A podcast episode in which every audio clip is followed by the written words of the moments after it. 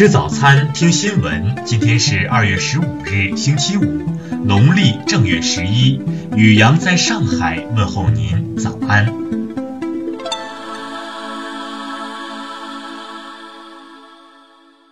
先来关注头条新闻，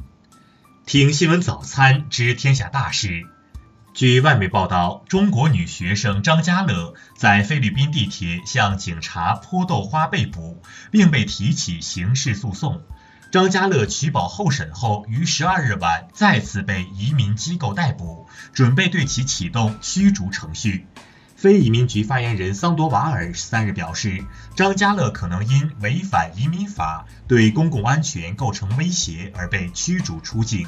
除了被驱逐出境，他还可能被列入黑名单。桑多瓦尔还表示，将独立处理对张家乐的驱逐出境和其袭警案件。移民局将先等待法庭完成案件审理，因此在把他驱逐出境之前，张家乐有可能因为其犯罪行为而需要入狱服刑。再来关注国内新闻。昨天，国务院副总理、中美全面经济对话中方牵头人刘鹤与美国贸易代表莱特希泽、财政部长姆努钦共同主持中美经贸高级别磋商开幕式。本轮高级别磋商定于十四到十五日在北京举行。国家发改委发布通知，自今日二十四时起，国内汽油价格每吨上调五十元，柴油价格每吨上调五十元。中国海关总署昨天公布的数据显示，一月中国进出口总额达二点七三万亿元，同比增长百分之八点七，不仅扭转了去年十二月外贸负增长态势，也好于市场预期。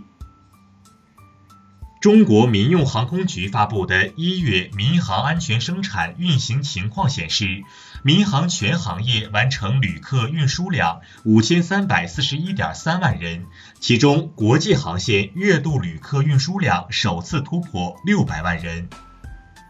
据台湾媒体报道，二零一八年大陆游客出境游达一点四九七二亿人次，再创新高，但其中只有二百六十九万人次赴台，是六年来新低，首次占旅客出境游不到百分之二。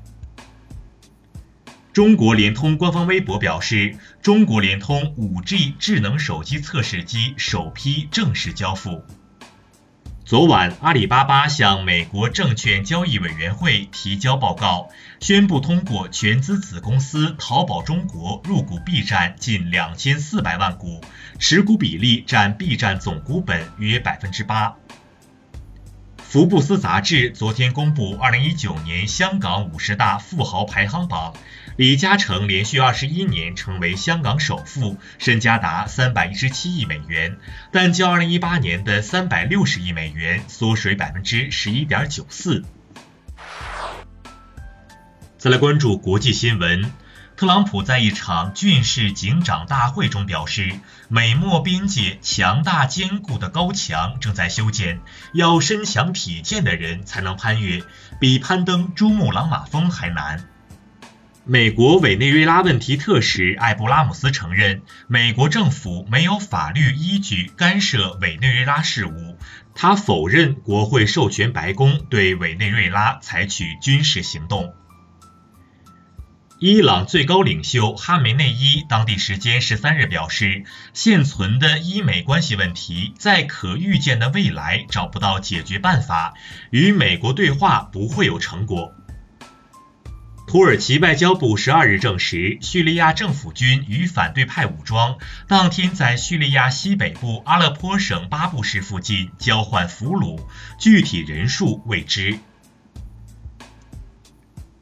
加拿大退伍军人事务部长乔迪·威尔逊·雷布尔德十二日突然宣布辞职，总理贾斯廷·特鲁多当天表示吃惊、失望，此举被多家媒体描述为一场政治危机。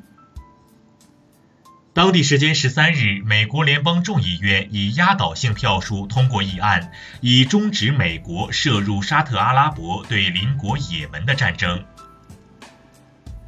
昨天，冲绳县就围绕驻日美军基地搬迁的县民投票发布公告，除部分离岛外，二十四日县内全境将同时进行投计票。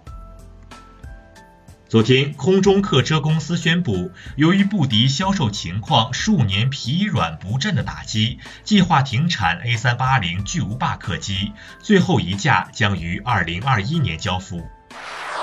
再来关注社会民生新闻。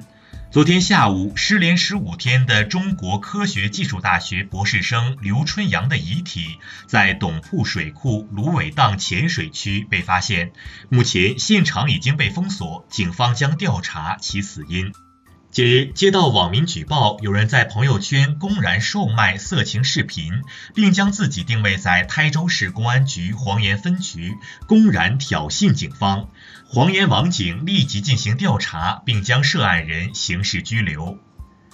近日，湖南交警在某高速公路上巡逻时，发现一小轿车在非紧急情况时行驶在应急车道上，车顶上还绑了两只鸭子。交警立即对该车驾驶人进行严厉批评，并作出处罚。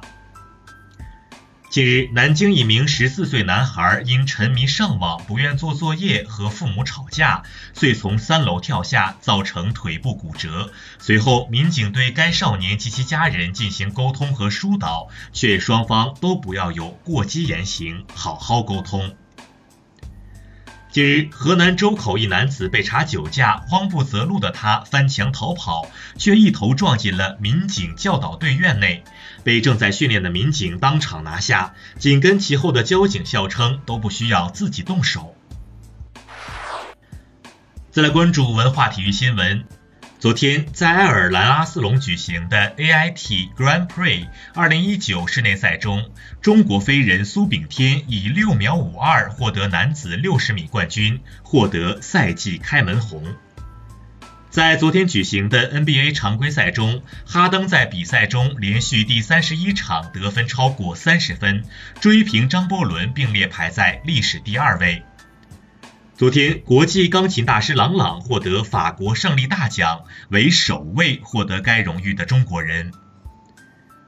据甘肃敦煌市委宣传部消息，敦煌市档案馆馆藏的十二件唐代藏文写经于近日完成保护修复工作，这也是中国现存最早的纸质文献之一。以上就是今天新闻早餐的全部内容，请微信搜索 xwzc 零二一。也就是新闻早餐拼音首字母再加数字零二一。如果您觉得节目不错，请在下方拇指处为我们点赞。一日之计在于晨，新闻早餐不能少。咱们明天不见不散。